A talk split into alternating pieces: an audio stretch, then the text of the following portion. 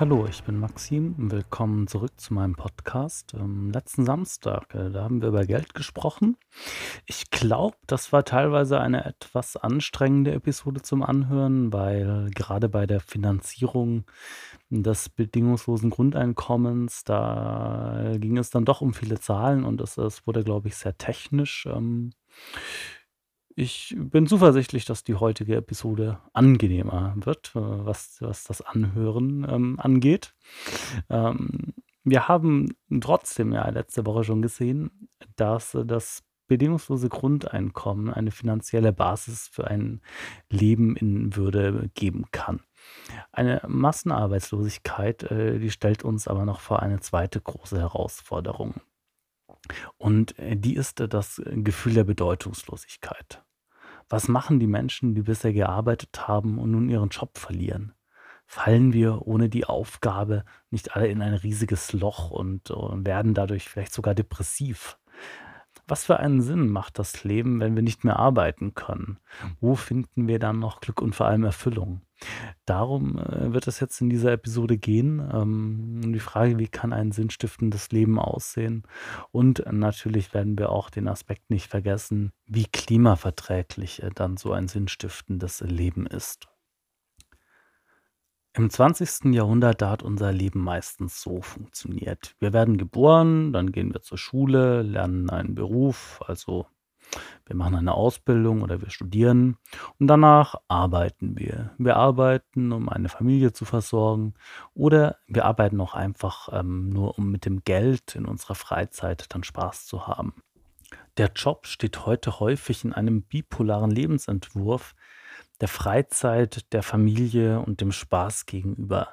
Das kann man nirgends deutlicher sehen als an dem Ausdruck Work-Life-Balance dieser Begriff, der wird ja von Menschen verwendet, die sagen, dass ihnen im Leben auch andere Sachen als der Job wichtig sind, also dass ihnen die anderen Sachen wahrscheinlich sogar auch wichtiger sind und dass sie deshalb die anderen Aspekte mit dem Job in eine Balance bringen möchten. Ähm, und trotzdem finde ich den Begriff äh, ganz schrecklich, weil in diesem Begriff, ähm, da wird der Job, der ja eigentlich nur ein kleiner Teil des Lebens ist, dem gesamten Leben gegenübergestellt und, und das soll dann in eine Balance ähm, gebracht werden. Das, das zeigt ja die äh, überhöhte Bedeutung, die wir dem, dem Job zumessen. Und ähm, unser Job, der hat auch deshalb eine enorme Bedeutung, weil wir uns angewöhnt haben, unsere Würde mit der Arbeit zu verknüpfen. Wer einen guten Job hat, der erfährt gesellschaftliche Anerkennung. Wer keinen Job hat, der steht am Rande der Gesellschaft und ja, wird dann oft auch als Versager angesehen. Das aber natürlich eine Wertung, die wir uns in unserer sogenannten Leistungsgesellschaft antrainiert haben und die man auch wieder verändern kann. Ein bedingungsloses Grundeinkommen, das würde da bestimmt einen Beitrag leisten. Außerdem ist es so, dass viele Menschen bei ihrem Beruf leider keine Freude empfinden. Äh, es stimmt zwar, dass es in der menschlichen Natur liegt, etwas zu tun und zu arbeiten, aber es liegt sicher nicht in der menschlichen Natur, sich äh, fünf Tage die Woche, acht Stunden in ein Büro zu setzen. Dieser Büroalltag, äh, wie wir ihn heute kennen, das ist eine Erfindung der Neuzeit, die es eigentlich noch gar nicht so lange gibt. Wir sollten also auch hier den Mut haben, neu zu denken und, und die ausschlaggebende Frage, die muss sein, was ist für ein gutes ähm, und erfülltes Leben notwendig? Was, was brauchen wir dafür wirklich? Ich möchte diese Frage jetzt nicht direkt beantworten. Ich, ich glaube, das wäre anmaßend, weil es da, da sicher keine allgemeingültige Antwort gibt. Ähm, vielleicht denkt ihr selber kurz darüber nach, was für euch im Leben wichtig ist. Wenn ihr länger drüber nachdenken möchtet, dann könnt ihr jetzt einfach den Podcast äh, pausieren, weil ich werde jetzt eine sehr subjektive Antwort auf diese Frage mit euch teilen. Es ist schon eine ganze Weile her, äh, dass ich angefangen habe, an diesem Podcast-Projekt äh, zu arbeiten. Und ein großer Teil dieser Episode, die ihr heute hört, ähm, ja, die habe ich ähm, an einem Tag im letzten Sommer entworfen. Und das war ein für mich persönlich sehr schöner Tag. Ich bin da mittags durch den Wald auf den Schau ins Land gelaufen. Ähm, für die Menschen, die jetzt äh, sich in Freiburg nicht so auskennen, der Schau ins Land, das ist ein Berg in der Nähe von Freiburg. Und als ich da hochgelaufen bin, da habe ich darüber nachgedacht, was ein gutes Leben ist. Äh, als ich dann wieder von meiner Wanderschaft zurückgekommen bin, da habe ich im Rahmen von Foodsharing Lebensmittel gerettet und abends habe ich mich dann noch mit ein paar Freunden und Freundinnen getroffen. Ich brauche für ein äh, gutes Leben anscheinend, also Zeit in der Natur, soziale Kontakte und, und eine sinnstiftende Aufgabe. Diese sinnstiftende Aufgabe, das äh, kann äh, Foodsharing sein, das war früher beispielsweise mein Weltwärts-Freiwilligendienst oder mein politisches Engagement als Schülersprecher und Jugendgemeinderat. Und im Moment ist es bestimmt auch die Arbeit an äh, diesem Podcast. Ähm, was bei dieser Aufzählung jetzt auffällt, ist, dass eine sinnstiftende Tätigkeit nicht unbedingt Lohnarbeit sein muss.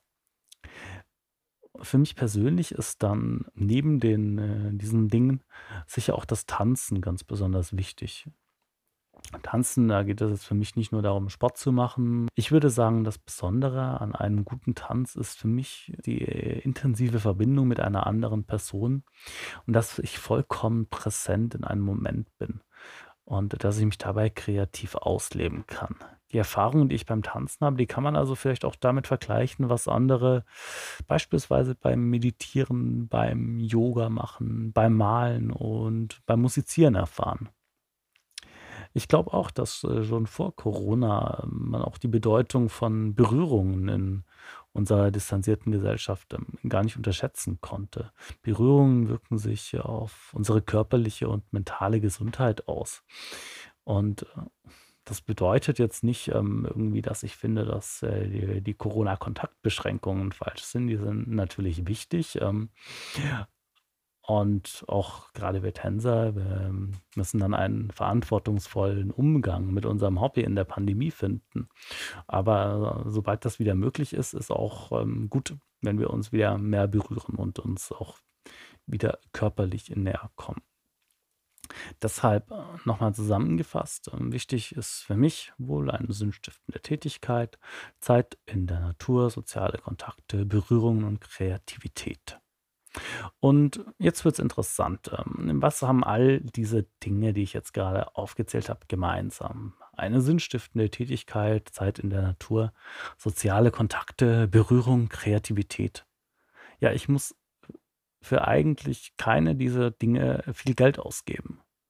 Und ich verbrauche mit all diesen Dingen auch nicht viel natürliche Ressourcen. Wenn ich ähm, alleine durch den Wald laufe oder mich mit Freunden zum Tanzen treffe, dann, dann ist das fast klimaneutral. Wenn ich ehrlich bin, habe ich bei dieser Aufzählung jetzt wahrscheinlich ein paar Sachen weggelassen. Also ich esse auch gerne mal etwas und ich habe auch nichts gegen äh, einen guten Espresso einzuwenden. Das äh, verbraucht dann äh, schon ein bisschen mehr Ressourcen, aber das, das hält sich ja auch alles im Rahmen und das ändert nichts viel am Ergebnis, ähm, dass man auch ohne übermäßig große Mengen an Geld und, und einen sehr hohen Ressourcenverbrauch ähm, gut und glücklich und erfüllt leben kann. Lasst uns auf das Thema Ernährung später nochmal zurückkommen und jetzt doch bei diesem Gedanken zu bleiben. Ich habe im Jahr 2018 einen Ferienjob gemacht. Ich äh, durfte für das Goethe-Institut ähm, internationale Jugendliche betreuen. Das war eine schöne Zeit und es hatte auch den äh, schönen Nebeneffekt, ähm, dass ich äh, da für meine Verhältnisse relativ viel Geld verdient habe. Ein Teil von dem Geld, der ist dann in eine Reise geflossen, aber das meiste habe ich ähm, erst zur Seite gelegt. Und etwas später ähm, haben dann meine Eltern sich entschieden, das Studium meines Bruders mit etwas mehr Geld zu fördern. Und da meine Eltern einen starken Sinn für Gerechtigkeit haben, haben sie dann natürlich auch mich gefragt, ähm, ob sie mir nicht auch mehr Geld geben sollen. Und ich habe dann drüber nachgedacht und, und habe ihnen aber gesagt, dass sie das nicht tun sollen, weil ich in der Situation, in der ich da war, einfach ähm, gut ausgekommen bin mit dem Geld, das ich zu diesem Zeitpunkt ähm, monatlich zur Verfügung hatte. Und ich finde, es ist ähm, schon wichtig, dass wir nicht einfach mehr Geld anhäufen und dann uns neue Bedürfnisse ausdenken, um dieses Geld zu verbrauchen. Der Konsum oder oder man kann es fast auch schon Konsumismus nennen, der der macht uns nicht glücklich. Wir werden diesen Gedanken dann auch später noch mal in 'ner einer extra Episode vertiefen. Äh, für den Mo Moment halten wir fest, dass der klassische Lebenslauf, in dem ein Job sozusagen als sinnstiftendes Element, äh, in dem Mittelpunkt steht, ähm, ja, dass dieser Lebenslauf nicht zukunftsfähig ist. Es wird vielmehr darauf ankommen, kreativ zu sein und seinen eigenen Weg zu finden. Schon heute ist es so, dass man, äh, sich im Leben ja immer wieder, äh, umorientieren muss, weil die Welt, äh, sich sehr schnell wandelt. Auf dieses Leben, ähm, sollte man natürlich auch vorbereitet werden und das gibt mir jetzt die Möglichkeit, kurz über Bildung zu sprechen. Unser Schulsystem, das wurde so im Wesentlichen im Kaiserreich entwickelt, um gute Soldaten auszubilden und hat sich seitdem eigentlich nur wenig verändert. Ich finde, es leuchtet ein, dass so ein Schulsystem keine besonders gute Vorbereitung auf ein Leben sein kann, bei dem es darauf ankommt, kreativ seinen eigenen Weg zu finden. Die Schule sollte uns nicht nur Rechnen, Schreiben, Lesen, Englisch und, äh, Biologie beibringen, ähm, sondern das Schulsystem, das das muss ganz im Gegenteil die intrinsische Motivation in den Mittelpunkt stellen und uns dazu bringen, selbstbestimmt und kreativ, äh, Dinge zu tun, das zu tun, was wir tun möchten und damit einen sinnvollen Beitrag zu leisten. Soziale Kompetenzen sind, äh, bestimmt ebenso wichtig wie, äh, auch sich selbst kennenzulernen. Ich bin, ähm, bei Weitem kein Bildungsexperte und kann also nicht jetzt sagen, was wie man das genau machen sollte. Ich bin aber zuversichtlich, dass Pädagogen gute Konzepte für die Schule der Zukunft entwickeln werden, wenn man sie machen lässt. Äh, gute Arbeit, äh, die wird heute beispielsweise schon in Schweden geleistet und eine Reform unseres schwerfälligen Schulsystems von oben, das das könnte sehr schwierig werden. Und deshalb wäre es wahrscheinlich am besten, ähm, einfach den Lehrkräften vor Ort mehr Entscheidungen zu überlassen und sie mit dem Know-how zu alternativen Konzepten zu unterstützen. Ja, um wieder zur Arbeitswelt zurückzukommen. Das Schöne ist ja, dass die zweite industrielle Revolution natürlich nicht schlagartig dazu führen wird, dass wir alle unsere Arbeit verlieren, ähm, sondern dass das wird ein ein schleichender, stückweise Prozess sein. Und ich denke, wir sollten ganz ruhig und gemächlich den äh, Wandel zu einer Gesellschaft mit weniger Lohnarbeit einleiten. Am besten ist die Wochenarbeitszeit schrittweise zu reduzieren. Zuerst auf 24 Stunden pro Woche, also am besten 6 Stunden an vier Tagen und dann auf 18 Stunden, also 6 Stunden an drei Tagen. So können wir uns schrittweise daran gewöhnen, mehr Zeit zu haben, die wir selbst gestalten müssen. Und mir ist aber auch wichtig, äh, dass die Verkürzung der Wochenarbeitszeit jetzt, ähm, keine wirtschaftsfeindliche Spinnerei ist. Ähm, ganz im Gegenteil. Eine, äh, Verkürzung der Arbeitszeit, die äh, wird auch von, Führungskräften gefordert, weil sie davon überzeugt sind, dass ihre Mitarbeitenden dann bessere Arbeit leisten. Ich muss jetzt noch ein Thema ansprechen, das für viele meiner Freunde, glaube ich, äh, ganz klar zu einem glücklichen, erfüllten, ähm, Leben gehört. Und zwar sind diese Freundinnen und Freunde eigentlich auch vernünftige Menschen, die sich durchaus um ein verantwortungsvolles Leben bemühen. Eine Leidenschaft versaut denen dann aber radikal ihre Klimabilanz. Und, ähm, ich spreche äh, da natürlich vom Reisen. Und für das Reisen, da wird dann ja gern das Flugzeug verwendet und eigentlich weiß man auch, dass, äh, das Fliegen jetzt nicht so das Allerbeste für das Klima ist, aber als Erklärung heißt es dann: „Ja, Reisen, das ist für mich aber schon besonders wichtig und natürlich sollte man unnötige Flüge vermeiden. Aber wenn ich an einen Ort jetzt nicht anders komme, dann dann ist das schon in Ordnung zu fliegen.“ Äh, diese Argumentation, die ist aber überhaupt nicht überzeugend. Vielleicht langweile ich euch jetzt, aber man hört das besser einmal zu viel als zu wenig. Also ein Flug beispielsweise von Frankfurt nach Mexiko, der verursacht doppelt so viel CO2-Emissionen, wie man für ein klimaneutrales Leben in einem ganzen Jahr erzeugen dürfte. Und, äh, so schön es in Mexiko auch ist, äh, werden die meisten, äh, wahrscheinlich nicht für immer dort bleiben wollen, sondern brauchen am Ende ihres Urlaubs dann auch einen Rückflug. Mit einer Reise nach Mexiko hat man also für 4 Jahre ausgesorgt. Das sind natürlich nur die Flüge. Es es kommen da ja noch die ganzen Emissionen hinzu, die man im Zielland verursacht. Man kann gar nicht genug Secondhand-Kleider kaufen und veganen Chai Latte mit Bio-Hafermilch trinken, um den Schaden von solch einem Interkontinentalflug zu kompensieren. Und wenn man jetzt sagt, es es geht halt nicht anders, dann ist das keine überzeugende Entschuldigung, sondern purer Egoismus. Man trifft nämlich die Entscheidung, dass das private Vergnügen, ein fremdes Land zu besuchen, wichtiger ist als der enorme Schaden, den man damit verursacht. Über Kurzstreckenflüge, da müssen wir eigentlich auch nicht lange drüber reden. Die sind da einfach nur hochgradig unnötig, weil sie durch Bahnfahrten ersetzt werden können. Äh, es ist für mich momentan schlicht nicht vertretbar, irgendwo hinzufliegen. Vielleicht ändert sich das ja in der Zukunft, wenn es dann äh, fancy äh, Solarflugzeuge gibt oder was man sich da sonst auch vorstellen kann. Da freue ich mich dann natürlich auch über die technischen Neuerungen. Für den Moment müssen wir aber einfach festhalten, dass Fliegen ähm, wirklich sehr, sehr schwer nur vertretbar ist. Also wenn man äh, sich einmal ernsthaft mit dem Thema beschäftigt hat, dann kann man da eigentlich kaum zu einem anderen Ergebnis kommen. Das heißt natürlich nicht, dass wir keinen Urlaub mehr machen können. Ich bin seit Ostern 2018 zwar nicht mehr geflogen, dennoch hatte ich dann im Oktober und im September 2018 eine wundervolle Reise durch Kroatien, Slowenien und Bosnien-Herzegowina. Im September letzten Jahres bin ich mit dem Fahrrad von äh, Freiburg nach Krakau in Polen gefahren, ähm, wo ich jetzt ja studiere. Und auf dem Weg habe ich mir dabei viele ostdeutsche Städte angeschaut. Das war auch eine schöne Reise. Ich hatte diese Städte davor noch nie gesehen. Und ich muss auch gestehen, dass, äh, bevor ich losgefahren bin, ich auch ziemlich wenig Ahnung von unserem Nachbarland Polen hatte. In, äh, Mexiko und auf Kuba kannte ich mich viel besser aus als in Polen. Was spricht also dagegen, erst mal in Europa zu reisen?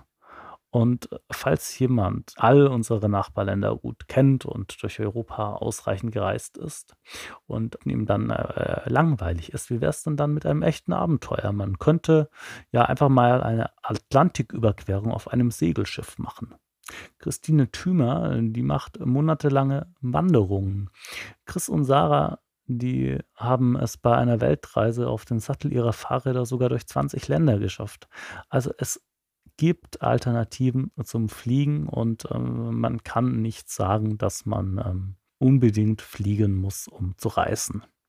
Okay, ich glaube, ich habe mich jetzt genug über Flugreisen aufgeregt und euch eben gezeigt, dass es, es Alternativen gibt. Und um gegen Ende der Episode jetzt noch etwas kitschig zu werden, entscheidend ist also nicht Geld, sondern neben den anderen Dingen, die wir besprochen haben, natürlich auch die Liebe.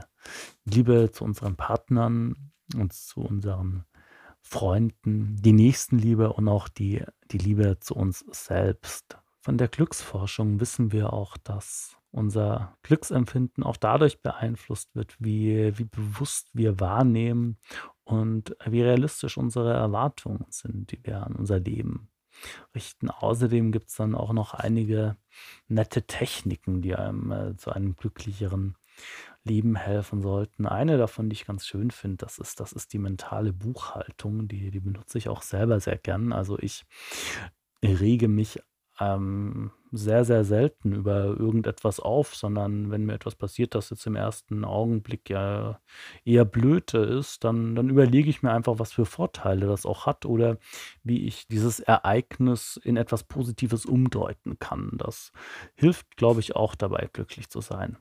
Ich bin auf jeden Fall fest überzeugt davon, dass wir ohne 40-Stunden-Job und ohne großen Ressourcenverbrauch ein glückliches und erfülltes Leben führen können, wenn wir uns auf die wesentlichen Dinge konzentrieren.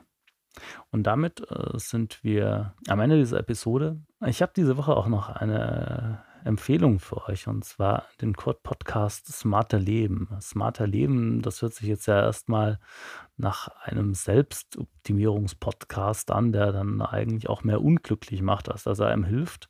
Ähm, ich mag ihn aber trotzdem, ähm, weil dort jede Woche eine Person vorgestellt wird, die ihre Geschichte erzählt. Und, und meistens sind das äh, Menschen, die etwas Besonderes tun, um glücklicher oder nachhaltiger zu leben.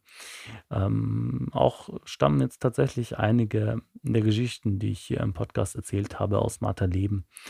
Und ich finde auch, dass die Episoden zeitlos sind. Also man kann da einfach mal durchscrollen und wenn man ein Thema, eine Episode interessant findet, dann kann man sich das anhören, auch, auch wenn das schon ein bisschen älter ist. Ich packe euch den Link ähm, zu Smarter Leben in die Show Notes. Und jetzt ist auch äh, Schluss für heute. In der nächsten Episode hm, geht es dann um die Rolle, die die Wirtschaft spielen sollte. Ihr könnt dann gerne wieder einschalten, wenn ihr möchtet. Bis nächsten Samstag.